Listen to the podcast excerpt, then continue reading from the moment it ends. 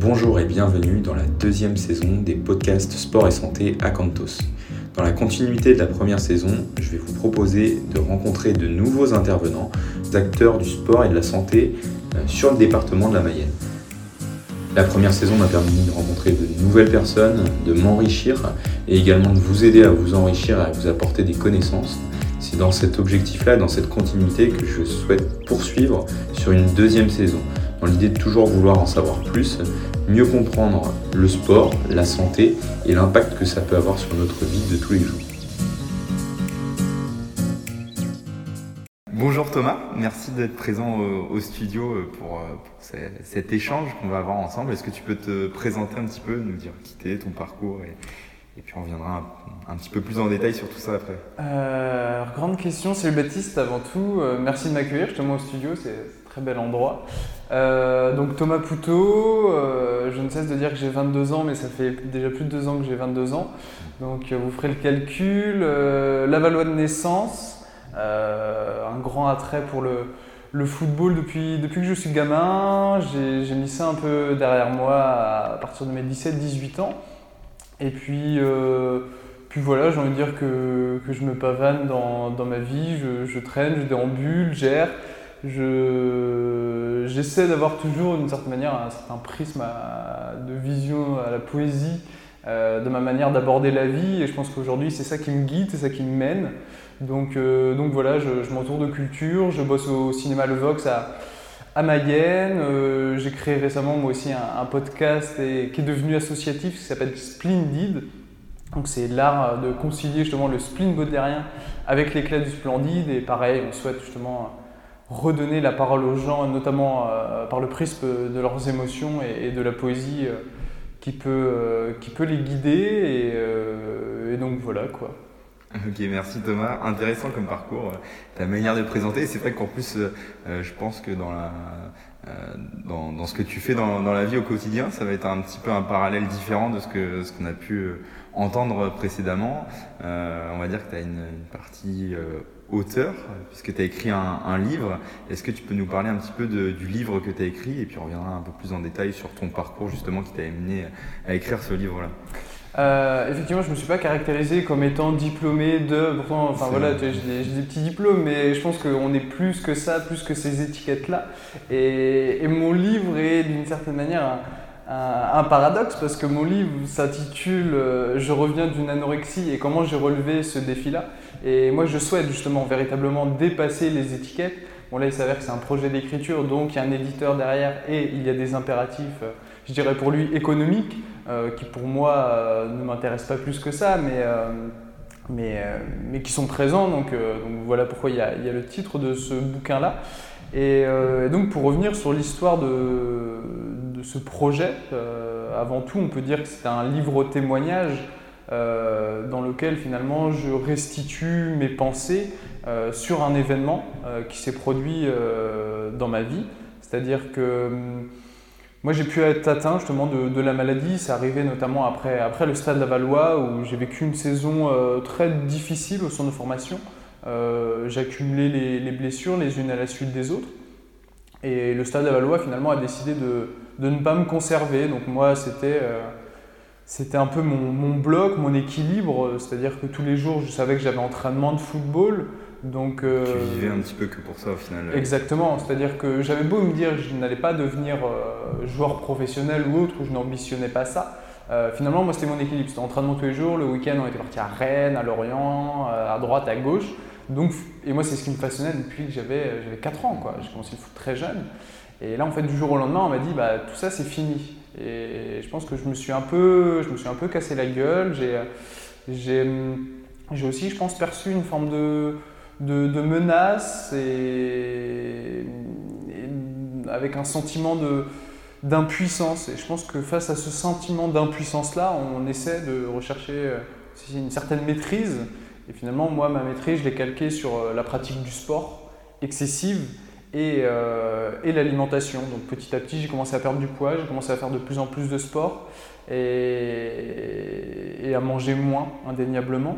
Donc, euh, donc voilà, je tombais dans un cercle vicieux, assez infernal, et euh, je tombais dans la maladie. J'étais anorexique pendant, pendant 2-3 ans. jusqu'au jour où je dirais que finalement mon, mon entourage a commencé à, se bouger le cul et surtout à me bouger le cul. Et, en fait, mon père s'est lancé un, défi assez fou qui était de courir les 100 km de Millau. Donc mon père, on court très régulièrement ensemble, mon père m'a dit bah, voilà, Thomas, j'ai une envie, euh, j'ai envie de courir les 100 km de milieu, je ne sais pas trop comment faire. Et je lui dis que, enfin voilà, il y a la course, il y a son désir à lui personnel, mais qu'on peut aussi aller voir plus loin, qu'on peut aussi faire quelque chose de plus grand, c'est quand même 100 km, c'est autre chose qu'un marathon, il, faut marquer le coup. Donc, euh, je lui dis, bah, écoute, on va se rapprocher auprès d'une association, on peut faire quelque chose de bien. Donc c'est rapproché euh, de l'association Accéder, association contre la, souffrance des enfants douloureux à Saint-Berthevin. Et en fait, euh, on a fait une levée de fonds pour une jeune qui avait besoin d'un nouveau fauteuil roulant. Donc c'était l'idée. Elle était assez sportive, elle avait besoin d'un nouveau fauteuil roulant. Et nous, on s'est dit, on va aller dans le sud de la France. On va d'abord faire une grosse préparation. Donc le deal, c'était que moi, je gère la préparation physique de mon père, un peu sa prépa mentale et surtout euh, que je gère un peu sa nutrition parce que j'avais quelques bases que j'étais incapable de m'appliquer à moi-même.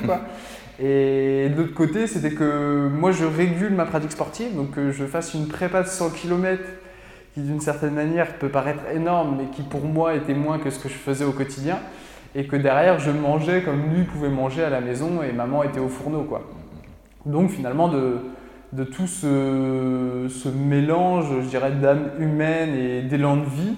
On a été dans le sud de la France, on a couru la course et on a fait vraiment ça pour, euh, une véritable communauté soudée. Quoi. Enfin, moi, j'ai retrouvé des, valeurs humaines et, j'ai retrouvé aussi un, projet de vie, euh, quelque chose qui me faisait lever le matin. Et c'est comme ça aussi, je pense que euh, petit à petit, j'ai commencé à me sortir de la maladie et c'est tout ce que j'essaie de résumer dans, dans mon bouquin. Quoi.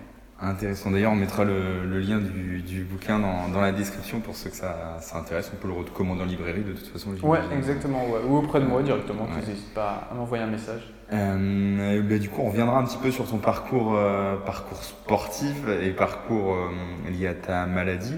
Est-ce que pour ceux qui ne connaissent pas l'anorexie, est-ce que tu peux en parler un petit peu plus? Comment est-ce que tu la définirais, même si c'est peut-être variable en fonction des personnes que ça touche Ouais, c'est assez variable étant donné que, enfin moi j'ai pu m'en rendre compte, il y a beaucoup de profils différents d'anorexie.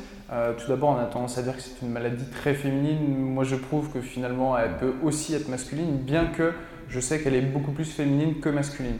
Euh, ensuite, l'anorexie, je dirais que hum, ça a autre chose à voir qu'uniquement le poids. C'est petit à petit en fait une obsession de la maîtrise, et notamment de la maîtrise alimentaire, donc qui va être finalement euh, liée à la prise alimentaire. Comment ça se passait Du coup, tu, tu, te pesais régulièrement, tu pesais tes aliments tu, euh... J'ai pesé mes aliments pendant un petit moment, mais ça m'a saoulé à un point, et ça, j'ai arrêté en fait. J'étais dans une limite où je me disais non, ça je peux pas.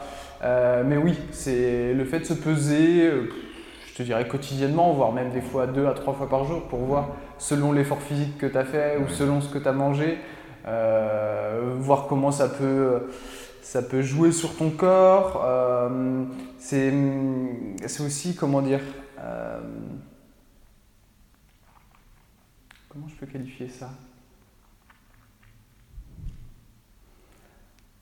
Ouais, c'est vraiment essayer de retrouver de la maîtrise sur, sur son assiette. c'est-à-dire que ça va devenir des, des mécanismes mentaux euh, qui vont faire qu'on veut véritablement contrôler ce qu'on va ingurgiter. Donc petit à petit, on commence à rompre des liens sociaux. Mhm. C'est-à-dire que la sortie au restaurant avec les copains, ça convient pas parce qu'ils ont envie d'aller au McDo et nous, le McDo, c'est impensable. Mhm. Euh, ça convient par une élimination petit à petit de, de, certains aliments qui peut devenir tabou, de certaines graisses, de certains sucres. Et finalement, on en vient aussi à, à ne plus nourrir suffisamment bien notre corps euh, ou plus de bons aliments ou de bonne qualité, parce qu'il existe aussi des personnes qui sont anorexiques et en surpoids. Euh, donc c'est pas véritablement que la maigreur ou qu'une extrême maigreur. Moi j'ai été effectivement assez maigre, mais, euh, mais on partage pas tous ça. Quoi. Et je pense que je peux aussi lier, euh, ça je l'ai compris plus tard, mais à une forme de bigorexie aussi. J'allais justement en parler de la bigorexie.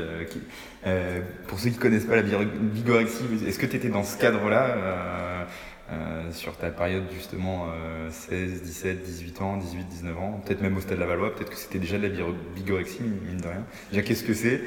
Euh, moi, j'aurais du mal un peu à le définir. Je dirais que c'est une pratique excessive du sport qui peut en devenir en fait maladive, tout comme. Euh, enfin, je sais pas si toi tu vas ajouter. Moi, bah, c'est un petit peu comme ça que je l'ai vu moi-même à l'université en cours. Hein. Euh, c'est le fait d'avoir une pratique excessive et qui, qui amène des problèmes de santé au final. Quand on pratique à l'excès, même quand on est blessé, bah, il y a des effets un petit peu néfastes par la suite. Mais quand je t'entendais, je me suis dit, c'était peut-être un petit peu ça au final, lié à l'anorexie. Je, pense que c'était clairement ça. La, la notion euh, demande à être questionné dans le cadre mm. euh, de centre de formation où tu mm. t'entraînes tous les jours, ou effectivement le, un jour où tu as du repos, où tu as 2-3 jours et tu, tu commences à, trembler un peu. Je pense qu'il devrait aussi peut-être s'interroger là-dessus dans, dans, les centres de formation euh, auprès des jeunes qui s'entraînent intensément. Mais, mais moi, dans mon cas où petit à petit je suis tombé dans l'anorexie, oui, clairement. C'est-à-dire que Petit à petit, j'ai commencé à aller au lycée à pied. J'avais une demi-heure le matin, je revenais. J'avais entraînement le soir, donc je m'entraînais pendant une heure. Je revenais à la maison. Euh, à la maison, c'était jamais assez, donc je faisais du gainage, je faisais des abdos. Le week-end, quand les parents n'étaient pas là, je montais les escaliers. J'ai monté 100 fois, 200 fois. Enfin, je m'explosais les mollets et euh, petit à petit, je ne dormais plus. Donc c'est un cercle vicieux. Tu dors plus à 3 heures du matin, tu t'emmerdes un peu. Tu dis, bah, je vais aller courir. Donc je partais courir et en plus tu, comment dire, tu illusionnes aussi d'une certaine manière ton cerveau parce que à courir la nuit, tu as toujours l'impression que tu vas, tu vas très vite. Tu vois les arbustes, ça défile, ça défile, tu as l'impression que tu vas très vite. Alors que moi j'avais perdu 15 kilos, j'avançais plus et je m'illusionnais justement dans, cette, dans, ma capacité à produire un effort physique. L'image que tu avais de toi, ça renvoyait pas la même image de l'extérieur euh. Exactement. Qu'elle soit physique déjà. Mm. Euh, moi, soit, selon le moment, soit je me trouvais très très gros et dans des moments d'extrême lucidité, je me disais, non mais euh, en fait, je suis un cure-dent. Et, dans l'image aussi de la pratique sportive, quoi, je me disais, non mais en fait, je cours hyper vite. Là, je m'entraîne tous les jours, voire même deux fois par jour. Et, en fait, j'ai jamais été aussi lent de ma vie, quoi. comme quoi, euh, les, euh, les, apparences qu'on perçoit nous-mêmes ou, de l'extérieur, c'est pas, pas la même chose. Euh, et du coup, comment est-ce que tu as réussi à sortir de cette phase, période difficile? C'est justement les 100 km de Mio qui t'ont permis de, de sortir de la maladie, de, de, on va dire, changer un petit peu le regard que tu avais sur toi? C'est intéressant, intéressant que tu dises le regard que je pouvais avoir sur moi, parce que je pense effectivement que plus que la course en elle-même, plus que les 100 km de je pense que c'est véritablement le, projet le projet de, vie en fait, véritablement, et le projet pour redonner vie, notamment à une jeune aussi en situation de, handicap, euh, qui, je pense que ça a été un, catalyseur.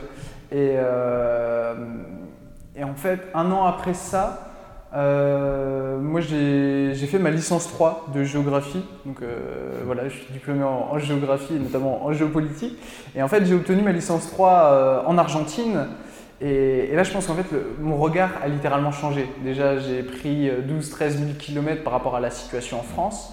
Euh, et l'Argentine, c'est vraiment autre chose. Il y a un véritable rapport au corps qui n'est pas caché ou qui n'est pas bafoué et qui surtout n'est pas moqué en fait là-bas. Euh, il y a un rapport aussi à la réussite, à l'échec qui est très différent et il y a une, festivité, euh, je dirais, qui est omniprésente dans la rue, bien qu'il puisse y avoir une extrême pauvreté aussi. Euh, une pauvreté qui est uniquement monétaire, pas une pauvreté d'âme ou, de, de, sentiments et d'émotions. Et en fait, c'est là-bas justement, j'ai beaucoup voyagé là-bas et, mon premier semestre, en fait, je l'ai euh, passé euh, véritablement à la BU, devant un ordi, où je rédigeais un chapitre par jour comme ça je me suis vraiment mis à l'écriture là-bas, euh, chose que j'avais pu faire en fait adolescent avant le football. Euh, et, je retrouvais ça et je m'y suis mis, je m'y suis mis, je me disais un chapitre par jour. J'ai fait lire à ma famille. Ils m'ont dit mais enfin c'est pas mal du tout. Euh, essaie de voir si vraiment tu peux pas aller plus loin. Et donc j'ai été voir plus loin. Et, que le rapport à l'écriture aussi est hyper intéressant, c'est-à-dire que vraiment on se décentre, on sort de son corps. et là dans ce cas-là on peut s'analyser. Euh, et on peut écrire sur soi-même et mettre des mots finalement sur ces mots MAUX. Et je pense que hum, cette, euh, comment dire, cette activité, euh, qui est devenue aujourd'hui un impératif, aujourd'hui j'écris quotidiennement, cette activité de base était thérapeutique. Aujourd'hui, elle ne l'est pas forcément. Aujourd'hui, elle est vitale. moi, c'est vraiment ce qui me conditionne et, ce qui me compose, autant que, je dirais que, l'eau de mon corps, l'encre, l'encre du stylo. Et, mais je pense que ça, ouais, ce, recul-là, et moi je conseillerais finalement à tout à chacun de d'écrire sur, sur ce qu'il peut, ce peut vivre. Quoi. Le fait de voir une culture différente, en fait, c'est ça qui permet de. Ouais, je pense, de, de prendre véritablement du, recul sur nous, notre manière d'aborder euh, les autres et ceux qui nous, encore, nous entourent. Et ils sont très bienveillants aussi. Ça, je pense que c'est très important. Euh, et pour le coup, tu continues de voyager un petit peu ou euh... bah Là, dernièrement, ça a un peu compliqué avec le Covid. Euh, mais finalement, pas tant que ça. Euh, ou énormément. Enfin, je ne sais pas comment il faut voir la chose. C'est-à-dire que je pense que j'ai une véritable conscience aussi écologique et je ne me vois pas prendre l'avion, je ne me vois pas même le train sur des énormes distances. Ça me dérange un peu et je trouve ça facile en fait de, partir deux semaines aux Bahamas ou deux semaines à, La Réunion euh, comme j'ai pu le faire parce que finalement la suite de l'aventure du bouquin c'est que mon père a, a, couru la diagonale des fous et que je l'ai accompagné. Mais en fait, je trouve ça trop facile de partir une semaine et demie à La Réunion, euh, de, de, voir les, belles boutiques et de repartir. Euh, moi, ça ne me convient pas aujourd'hui, donc je dirais qu'aujourd'hui, je voyage énormément avec mes cannes, avec mes jambes. Euh, je, je, je, dirais que je suis un archéologue de la Mayenne. Quoi. Je, la, je, la, visite en long, en large et en travers. Et aussi à travers l'écriture, finalement, je, voyage énormément comme ça. Quoi. Intéressant. Pour revenir un petit peu sur ce qui t'a aidé, tu disais qu'il y avait eu euh, le voyage en Argentine euh, qui t'a pas mal aidé dans cette période difficile. Tu as ton entourage, t'en parlais euh, ton entourage. Du coup, c'est eux qui te, qui te remettaient en question, qui te disaient qu'il fallait changer des choses. Tu avais des problèmes de santé qui apparaissaient ou des blessures ou... J'ai pas forcément une blessure. déjà, j'ai une extrême maigreur. C'est-à-dire que tu vois, je je ne veux pas trop dire de bêtises, mais je, devais être autour de 44-45 kg pour 1m80 quasiment. Donc, euh, donc, assez bizarrement, pas une blessure, mais une incapacité en fait à, à me bouger, à me mouvoir et, une incapacité aussi à ressentir toutes les essences de la vie. C'est-à-dire que, je prends ce parallèle là, mais pour moi, le désir, ne, ne serait-ce que d'une femme dans la rue, enfin, je, je n'arrivais plus finalement à comparer euh, je dirais une femme d'un lampadaire. Et en fait, arriver à, ce, ce degré-là, euh, je me dis que c'est dramatique, tu vois ce que je veux dire. Il y a une fixette. Euh, exactement. Tu tout le reste. Ouais, ouais, ouais. Mais c'est-à-dire qu'en fait, tu, tu, ne ressens plus rien, tu n'as plus de goût à la vie et tu, tu n'as plus d'hormones dans le cerveau. Donc tu n'as plus aucun désir, tu n'as plus aucune énergie, aucune envie de faire quoi que ce soit. Et donc là, oui, j'ai pu être suivi par des psychologues et des médecins, et, tout le monde s'est interrogé. C'est-à-dire que jamais le mot anorexie est venu, jusqu'à ce que je rencontre un, psychologue à Laval qui, lui, m'a mis une grosse claque et qui m'a mis un peu le, le mot en, pleine face, et tant mieux en fait. Mais, euh, mais je me rends compte aussi que dans les milieux médicaux, il y a une véritable méconnaissance de cette maladie-là. J'allais justement t'en parler du milieu médical. Est-ce que ça t'a aidé? Est-ce que c'était compliqué? Parce que c'est vrai que, en plus, quand tu es jeune, je pense que le milieu médical, t'as pas trop envie d'en parler. Euh, là, tu en parles des rendez-vous psychologues, alors que ça devrait être, entre guillemets, en, 2021, ça devrait être normal d'en parler. Même, on devrait même pas être en mauvaise santé pour consulter euh, un psychologue. Euh, et, donc, j'imagine que quand tu es jeune, ça doit être difficile peut-être. Euh, ouais, je vais juste rebondir sur justement ce que tu disais. Effectivement, moi aussi, je pense que ça doit être normalisé. Et c'est pour ça que j'en parle mm. si naturellement. Mm. J'ai une coloc à Mayenne qui est psychologue en EHPAD, justement. Euh, et il faut savoir que je vais faire le lien avec l'Argentine. Qu'en Argentine, c'est le pays où il y a le plus de. Enfin, où il y a le nombre le plus important de psychologues par habitant. Et donc, en fait, là-bas, dans la cour de récré, à la fac, tout le monde part de son petit. Tu fais quoi cet après-midi? Ils me disent Je vais boire une bière. Et tu dis Oh, bah, je vais voir ma psy. Et en fait, effectivement, c'est normalisé. C'est pas que dans le cadre de la maladie. Et moi, encore, en fait, aujourd'hui. C'est-à-dire que j'ai commencé, en fait, dans le cadre sportif, à être suivi par des psychologues pour justement la performance. Et on peut le voir aujourd'hui. Je pense que ça passe aussi beaucoup par là. Euh, le fait que Teddy Riner, en fait, est sa psy qui la suit et que lui la mette véritablement en avant. En fait, il n'y a pas besoin d'être malade. Et donc, moi, aujourd'hui, ça va vraiment plutôt bien. Et je suis toujours suivi par un psychologue. Je trouve que c'est un véritable équilibre aussi, et euh, c'est une forme d'écriture aussi à deux, d'une certaine manière.